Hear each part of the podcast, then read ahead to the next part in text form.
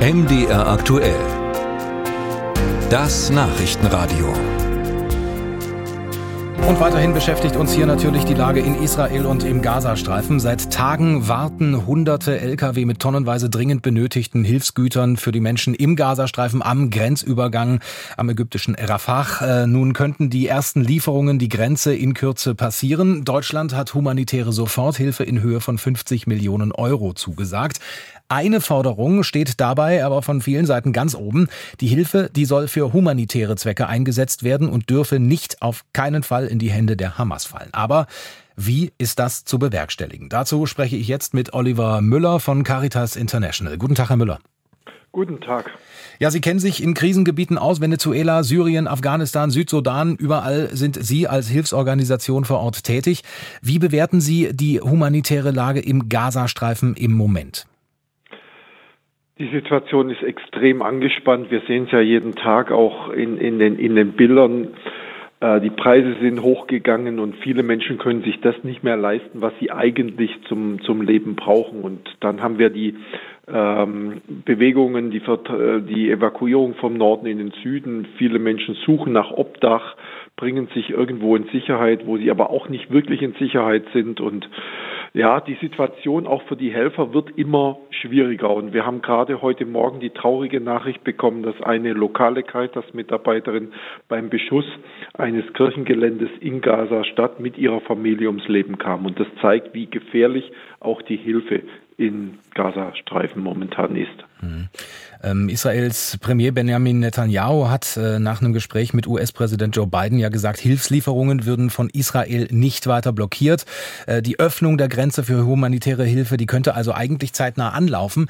Umgesetzt werden soll das Vorhaben äh, haben ja dann von mehreren Hilfsorganisationen, nicht nur ihrer. Wie plant man denn eine solche humanitäre Hilfsmission überhaupt? Da gibt es auch sicherlich zig Dinge zu beachten, die man vorher vielleicht auch gar nicht wissen kann. Ja, wichtig ist, dass man vor, vor so einer Notsituation schon im Lande aktiv war, damit man auch weiß, wem man eigentlich hilft. Weil natürlich fragen auch unsere Spenderinnen und Spender oft, könnt ihr sicherstellen, dass eure Hilfe nicht in die Hände der Hamas gerät? Und wir können sagen, ja, das tun wir, weil unsere Partnerorganisationen mit unserer Unterstützung schon seit langem dort aktiv sind. Die Situation war ja schon vor äh, Monaten und Jahren extrem schwierig.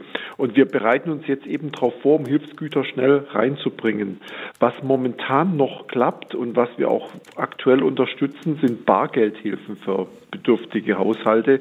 Wir haben über 4.300 über unsere Partnerorganisation erreicht, damit sich Menschen, sie bekommen pro Familie ungefähr 200 Dollar äh, das kaufen können, was ähm, sie dann brauchen. Und momentan sind auch noch Güter verfügbar.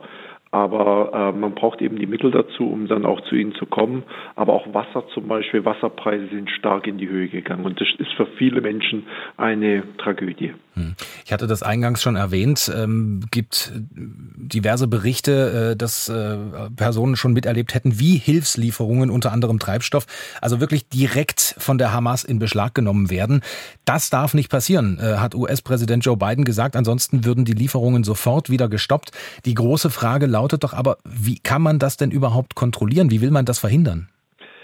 Ja, da stellt sich die Situation in Gaza gar nicht so anders dar als in anderen Krisengebieten, wo die humanitäre Hilfe natürlich im Kreuzfeuer von Interessen äh, steht und darauf beharren muss, dass die Hilfe nicht in Hände von Kriegsparteien gerät, sondern wirklich bei den Menschen ankommt. Ähm, das ist oft nicht einfach, das ist gar keine Frage. Ähm, dazu braucht man Strukturen vor Ort, dazu braucht man Personen, Partner, die anerkannt sind.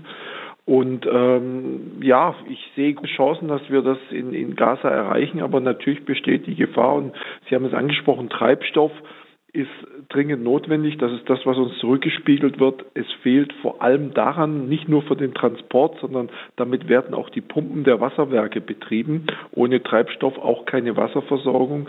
Und da wird es wirklich darauf ankommen, dass dieser Treibstoff möglichst schneller dann auch an die richtigen Stellen gerät, wenn er denn endlich mal ins Land kommt.